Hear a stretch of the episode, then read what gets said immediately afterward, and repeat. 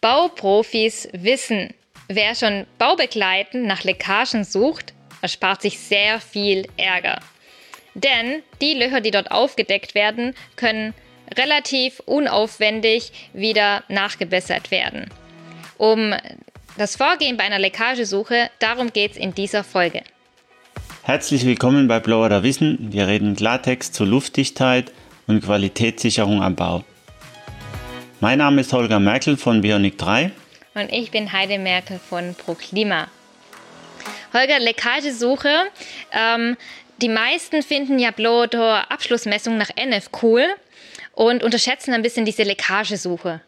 Inzwischen ist ja so, dass bei Bionic 3 ähm, eigentlich nur noch du und der Jochen die Leckagesuche machen. Also die Geschäftsführer quasi immer die Leckagesuche machen. Warum? Das hat ähm, was damit zu tun, ähm, mit dem Wissen über Konstruktionen, was bei einer Leckagesuche äh, eigentlich entscheidend ist. Ähm, bei der Abschlussmessung, die du erwähnt hast, gehört ja auch eine Leckagesuche dazu. Das steht so in der Norm drin. Und dass man erst zum Schluss misst, ist ja auch letzten Endes von der Energieeinsparverordnung so gefordert, beziehungsweise von ähm, zum Beispiel auch der KfW. Ähm, die Leckagesuche bei einer Abschlussmessung sucht nach großen Leckagen, was immer das auch sein mag, weil da gibt es keine Definition. Und ähm, wenn man baubegleitend das Ganze macht, ähm, hat man die Möglichkeit, man muss sich ja nicht an die Norm halten, man guckt ganz einfach, wo es zieht. Ich würde gerne noch kurz einhaken bei ähm, große Leckagen. Es gibt keine Definition und genau das Problem haben auch Blodo Messdienstleister erkannt und der FLIP, Fachverband für Luftdichtheit im Bauwesen. Und vor ein paar Jahren war ich auf einer FLIP-Mitgliederversammlung und da hat man wirklich diskutiert und gesagt, ja, was ist denn jetzt groß? Ne? Und es kommt ja gar nicht darauf an, ähm, ob eine große Leckage jetzt, ähm, dass die gefährlicher ist als eine kleine. Und deswegen entstand da so eine Arbeitsgruppe und sogar ein Forschungsprojekt, wo wirklich definiert wurde dann ähm, jahrelang, ähm, was, was, was ist eine Leckage, wie wird die bewertet. Und das fand ich ganz spannend und dazu ähm, da, der Dr. Klaus Vogel hat ja dann Forschungsbericht mit ganz vielen anderen, ich weiß gar nicht, weißt du, wer da alles dabei war, also mit ganz vielen anderen diesen Forschungsbericht verfasst. Und den gibt's ja auch jetzt kostenfrei beim Flip zum Herunterladen.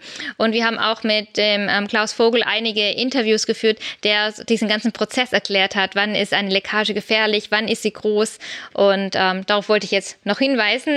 Ja, und jetzt mach du weiter mit der Vorgehensweise, wie funktioniert so eine Leckageortung, weil das Spannende ist ja auch, die meisten denken ja so, ähm, Undichtheiten finde ich ja am besten mit der Thermografiekamera. Und es gibt noch viele ähm, andere Varianten. Und wie geht ihr denn vor bei einer Leckagesuche mit einem Blow-Door-Equipment? Und was ist da jetzt anders ähm, als mit nur, wenn, man, wenn ich mit Thermografie untersuche? Bei der Thermografie ähm, sind wir normalerweise eingeschränkt. Also es gibt sicher ähm, Menschen auf diesem Planeten, die da äh, hochgradig fit sind und, und sehr viel sehen, auch bei kleinen Temperaturunterschieden die Kamera auch so einstellen können. Ich glaube, dass ähm, das, was normalerweise gemacht wird, äh, daran äh, da nicht heranreicht. Die Thermografiekamera ist normalerweise äh, von einem gewissen Temperaturunterschied abhängig. Ähm, den brauchen wir bei der Blower-Messung nicht. Wir, wir haben ähm, äh, wir, wir, erzeugen im Prinzip künstlich einen Temperaturunterschied auch, weil die strömende Luft einfach sich abkühlt. Insofern kann man schon einiges sehen. Im Winter ist Thermografie klasse. Es gibt aber auch Grenzen, wo die Thermografie weniger leistet. Zum Beispiel, wir haben ja schon erwähnt, ähm, die, die Lage der Leckage und so weiter ist entscheidend. Ähm, äh, Beispiel, wenn es durch eine Steckdose zieht, ist das nicht die Leckage. Da kommt einfach nur die Luft rein. Die Leckage kann an einer ganz anderen Stelle sein, die kann fünf Meter weiter sein oder noch weiter. Ähm, das hat dann den Nachteil, dass die Luft, bis die da ist an dieser Steckdose, hat eine ganz andere Temperatur, auch schon im Winter. Deswegen sieht man da nicht unbedingt alles so unbedingt deutlich. So. Ähm, die Varianten, die es gibt bei der, oder wir wollten ja darstellen, wie geht man vor bei der Leckagesuche. Man baut das ähm, Equipment ein, die Blower Door. Ähm, wir machen normalerweise einen Druckunterschied von 50 Pascal. Das ist so angelehnt an, an den N50-Wert, an das, was wir ähm, da auch ähm, äh, feststellen wollen.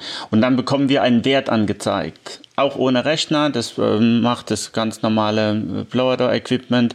Ähm, da stehen zwei Zahlen. Das eine ist der Druckunterschied und das andere ist ähm, die Luftmenge, die gefördert wird, bezogen auf 50 Pascal. Also wenn ich jetzt 40 habe, ist egal, oder 60, ist vollkommen wurscht.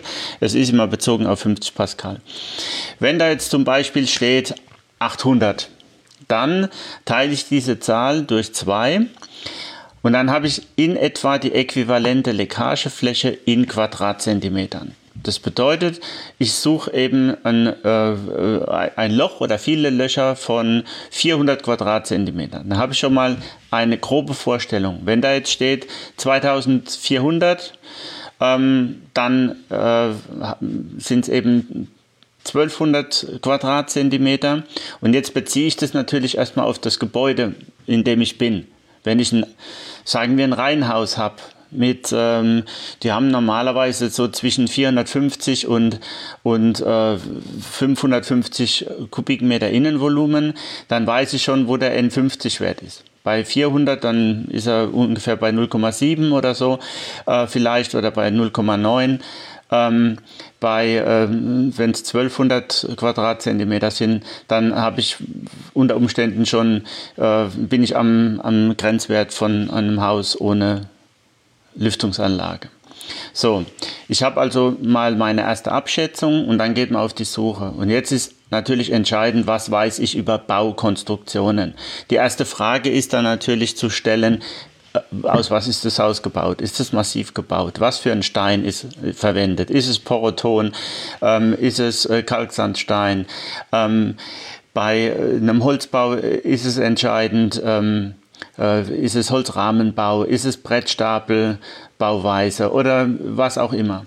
Und ähm, aufgrund dieser Information weiß man, nach was man sucht. Also ich suche bei einem Porotonhaus, da gehe ich zum ersten Mal zu den Steckdosen, äh, weil es da häufig zieht, weil eben keine luftdichte Dosen verwendet. Genau, darüber haben wir in der vor, nicht vorherigen Folge, in einer anderen Folge gesprochen. Und zwar, ähm, ich äh, glaube, die heißt Mauerwerk ähm, echt jetzt ähm, es zieht im Mauerwerk, also Mauerwerk ist nicht dicht und da haben wir genau die Thematik äh, mal ähm, diskutiert, ähm, dass Stein ähm, nicht so luftdicht ist, wie ähm, generell geglaubt wird. Genau. Und ähm, das ist mal die erste Unterscheidung. Also was, äh, was für ein Bauprinzip liegt dem zugrunde und ähm, gerade auch was jetzt äh, die, die, die, Dachkonstruktion anbelangt, die ja äh, vergleichbar ist beim Mauerwerk ähm, ähm, und, und äh, jetzt zum Beispiel Holzrahmenbau. Ähm, da muss man ein bisschen in die Tiefe gehen, wie, wie ist das Ganze konstruiert, wo, wo kann es überhaupt ziehen. Das allererste, was man dann tut, ist äh, eine optische Kontrolle durchführen. Man geht zum Beispiel jetzt in die, ähm, ins Dachgeschoss und guckt sich die Folien an oder die OSB-Platten. Gibt es da offensichtliche ähm, ja, Mängel oder eben Unzulänglichkeiten, äh, was die Abklebungen anbelangt, was die Anschlüsse anbelangt. Das ist mal das allererste. Ähm, das nächste ist dann, ähm, oder ich rede immer davon, äh, Leckagesuche mit allen Sinnen. Also man sollte erstmal das Baustellenradio abschalten und äh, dem ähm, Kollegen mit dem Presslufthammer sagen, dass er vielleicht eine Pause macht oder dass eben nicht gebohrt wird, dass nicht geflext wird während der Leckagesuche, weil wir mit den Ohren sehr viel erreichen können. Wir, wir hören ähm, zum Beispiel, wenn äh, irgendwas pfeift, Fensterdichtungen ähm, nicht richtig sind, dann pfeift wir, wir hören äh, ein Rauschen oder äh, es entstehen Geräusche, wenn man da sehr aufmerksam durch das Gebäude geht, kriegt man einiges mit. Man sieht natürlich, das haben wir mit der Sichtkontrolle gemacht, man riecht, ähm, ob ähm, zum Beispiel der Abfluss ähm, nicht angeschlossen ist oder defekt ist, selbst wenn jetzt alles abgeklebt ist, kann sein, dass da ähm, ja auch äh, irgendwas äh, nicht richtig ähm, ausgeführt ist. Ähm, Jo, was haben wir noch für Sinne? Und dann haben wir natürlich noch den, den Tastsinn oder die Haut als solche. Ähm, wenn man im Sommer mit kurzen Hosen ähm, äh, Leckagesuche macht, dann äh, merkt man es ab und zu mal an den Beinen, dass es irgendwo zieht. Man ähm, äh, merkt im Gesicht, wenn man irgendwo vorbeiläuft, dass, äh, dass man Luftzug abkriegt. Man äh, ähm, fühlt das meiste und das ist eigentlich so das, was die Profis ähm, äh, bei der Leckagesuche machen. Man merkt den Luftzug mit der Haut, also ja. mit den Händen. Das heißt, wir, wir gehen mit den Händen rum und, und fühlen an den entsprechenden Stellen, ähm, wo es denn zieht. Das Wichtigste ist nach wie vor sehr viel Wissen über Baukonstruktionen, dann ist man am erfolgreichsten und dann kommt man auch ähm, am weitesten bei der Leckagesuche. Ja, du hast gerade gesagt, die Bauprofis oder die Profis gehen da mit der Hand herum und das habe ich auch öfter schon gesehen. Aber was dann so den Auftraggeber am meisten interessiert, ist dann letztendlich doch ein Wert, ne? weil wir sind ja hier auf dem Bau und da sind Zahlen wichtig und ähm, deswegen das Anemometer ist auch ganz wichtig, um zu zeigen, wie stark es zieht. Ähm, wobei ich da ja gelernt habe, dass ähm, das Anemometer letztendlich zwar sagt, in dem Moment, wie es zieht, aber es kommt auch immer darauf an, wie du das Anemometer an, an, an das Loch hinhältst, um da einen bestimmten Wert zu kriegen. Das heißt, es ist letztendlich nicht so aussagekräftig wie tatsächlich die Hand. Ja, also das mit dem Hand, äh, Leckagesuche mit der Hand, äh, äh, manche wollen ja einfach ein bisschen Action haben. Ja, also die, die wollen mit der Thermografiekamera, das gibt natürlich immer einiges her. Wenns Fernsehen irgendwie äh, im Spiel ist, wollen die Nebel haben, unbedingt. Hauptsache, man sieht irgendwas ähm, und das mit dem Hand, äh, mit der Hand, das klingt immer so wie Hand auflegen. Also das äh, klingt immer so ein bisschen wie Magie und Hokuspokus. Und ähm, man äh, erntet da erst dann ähm, eine gewisse Akzeptanz, wenn man die äh, be beteiligten Leute bei, bei der Hand nimmt und denen das vorführt oder denen das ähm, zeigt. Mit wenn man die Leckagen auch findet, weil mit einem Anemometer findest du ja keine Leckage. Ja, wer mit dem Anemometer auf Leckagesuche geht, sollte ein bisschen Zeit mitbringen, weil das ist eben, wie du richtig gesagt hast, ähm, davon abhängig von der Position dieses Fühlers. Es gibt da auch verschiedene. Wir haben Anemometer, die sind rings an Kugelkopf Anemometer, ähm, äh, was ringsrum einfach die, die Luftströmung wahrnimmt. Die normalen sind einfach ein Hitzdraht und äh, die kann ich, wenn ich die um 90 Grad drehe, zeigen die gar nichts mehr an. Ähm, ein, einfach null. Und äh, da muss ich dann schon ein bisschen gucken, dass ich den Luftstrom genau erwische. Also Anemometer ist vor allen Dingen äh, zur Dokumentation. Wenn ich jetzt Gutachten habe oder meinem Auftraggeber was zeigen will, dann nehme ich das Anemometer. Hm. Was setzt du denn sonst für Hilfsmittel ein? Du hast ja äh, Rauch gerade erwähnt. Es, gab, es gibt ja verschiedene Arten von Rauch, oder? Nebel und Rauch. Ja, ähm, letzten Endes ähm, großer Unterschied ähm, ist mir da gar nicht bekannt. Ähm, wir haben früher mit den Rauchröhrchen gearbeitet. Es gibt so kleine Rauchröhrchen, da kann man schon äh, Strömungen auch sehr gut darstellen. Nachteil ist, sie sind giftig. Also da kommt äh, Säuredampf äh, raus, Säurenebel ähm, und äh, das macht äh, für die Atemwege nicht allzu großen Spaß. Ähm, und das andere Phänomen ist, dass die die äh, Kleider verätzen. Also da ähm, ähm, kommt Schwefelsäure letzten Endes raus und man hat es an den Fingern, dann fasst man sich an äh, die Kleider und dann ist es wie wenn man auf einer Autobatterie gesessen hat. Irgendwann hat man da ein Loch. Ähm, deswegen setzen wir die nicht mehr ein. Ähm, wir haben verschiedene Varianten. Wir haben ähm, einen, einen, Handnebler, das ist so ein ganz kleines Teil, da kann ich sehr gut gezielt irgendwo hinnebeln, wenn, wenn ich jetzt einen Verdacht habe. Das ist wie ein Disco-Nebel, oder? Ja, aber äh, ganz kleiner eben. Ähm, also es gibt verschiedene, wir haben auch verschiedene. Es gibt die ganz normalen Disco-Nebler, ähm, wenn ich ein bisschen mehr Power brauche. Die gibt es in allen möglichen Größen, also richtig, äh, um, um Hallen zuzuballern. Äh, die werden ja auch eingesetzt, zum Beispiel bei Entrauchungstests. Also wenn, wenn jetzt zum Beispiel in einem Hotel oder ähm, äh, die, äh, die Entrauchungsanlage, da waren wir letztens zugegen, ähm, getestet wird, dann äh, hauen die das erstmal alles voll mit Nebel, um dann äh, zu sehen, wie schnell wird es abgezogen. Und der Vorteil ist doch dann auch bei so einem Test, dass man auch ein paar Leckagen sieht, oder? Wo, wenn es rauskommt, wenn der Nebel an Stellen rauskommt, wo man gar nicht geplant hatte. Ja, das äh, Thema ist nur das, wenn wir jetzt äh, das Gebäude zunebeln oder den ja. Ra äh, Raum zunebeln, irgendwo kommt es raus. Mhm. Ich habe dann aber keine Kontrolle über den Weg des Nebels. Das heißt, wenn ich das Dachgeschoss ähm, zunebel, dann äh, wird es auch irgendwo rauskommen, aber ähm, ich äh, weiß nicht, wo, wo das genau durchgeht. Und das sollte man eigentlich dann rausfinden können. Das kann man sehr gut mit diesem gezielten Nebler, der einfach so, man, es ist ein Handnebler, man hat ihn also richtig in, in der Hand und ähm, hält äh, ihn genau dahin, wo man das Loch vermutet und sieht, ob das Loch, äh, ob der Nebel da genau weggeht. Zum Beispiel jetzt ähm, Deckeneinbaustrahler. Da kann ich ganz gut reinnebeln auch und, und sehe dann äh, von außen, wo kommt er raus. Allerdings bei Überdruck. Wir machen eine Leckagesuche, das mit der Hand normalerweise bei Unterdruck beim Nebeln.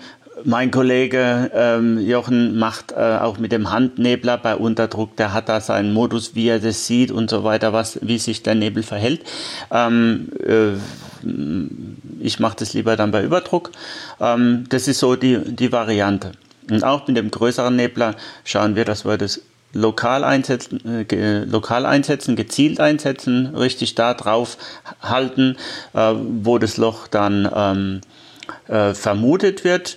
Wir brauchen eine Eintrittsstelle, das ist zum Beispiel eine Revisionsklappe oder so. Äh, ja, und da kann man in verschiedene Richtungen halten, da hat man verschiedene Erkenntnisse. Also man kann mit dem Nebel ähm, sehr viel rausfinden, aber ähm, äh, es ist für mich nicht das Nonplusultra, genauso wie die Thermokamera. Und den Nebel setzen Aber die Thermokamera setzt ihr ja auch ein. Natürlich. Ja. Klar, aber auch die hat eben ihre Schwierigkeiten, hat auch ähm, eben ihre Grenzen und äh, ja, das äh, ist so, man muss dann immer vor Ort entscheiden, was, man, was will man wissen und wie kriegt man es am besten raus. Genau, also du hast ja jetzt Rauchröhrchen gesagt, Nebel, Anemometer, die Hand natürlich. Ähm, und dann, vielleicht magst du trotzdem kurz äh, erklären, was du mit Thermografie machst, weil manchmal machst du ja auch Bilder und gibst es dem Auftraggeber mit der Therm äh, Thermografiekamera? Ja, die ähm, Thermografiekamera stellt ja die strömende Luft dar. Also ähm, es ist ja was anderes wie, wie ein normales Thermogramm eben von, von einem Haus, wo es um den Wärmeschutz geht, wo, wo eben die Wärme verloren geht. Und ähm, äh, die, was wir feststellen, das ist ganz einfach ähm, ähm, strömende Luft und äh, die verhält sich ganz anders als äh, jetzt zum Beispiel eine Wärmebrücke. Also strömende Luft äh, ist auf dem Thermogramm oftmals irgendwie zackig. Ähm, die macht ähm, einfach andere, andere Formen, andere geometrische Formen und ähm, äh, normale Wärmebrücke sieht sehr geometrisch aus. Das ist der Unterschied.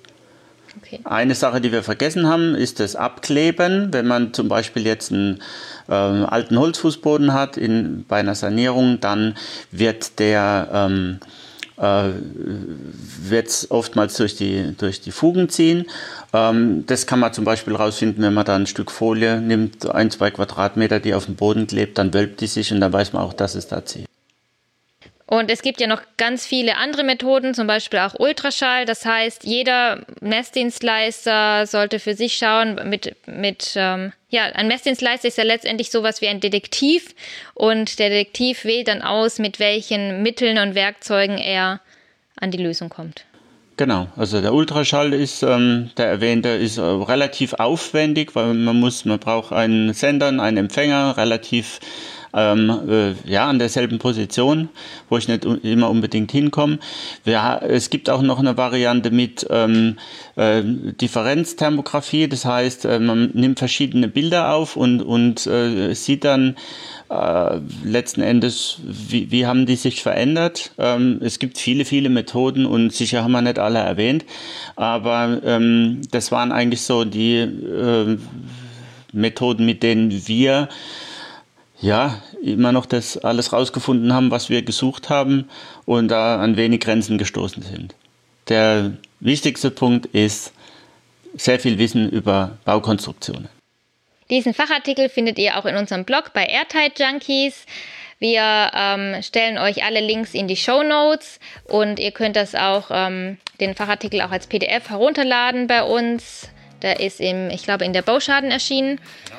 Und wenn ihr wissen wollt, wie man relativ einfach mit richtig guten Produkten und Lösungen Leckagen und Bauschäden verhindert, dann schaut doch in unserem ProKlima-Blog. Schön, dass ihr dabei wart und vergesst nicht, unseren Kanal zu abonnieren.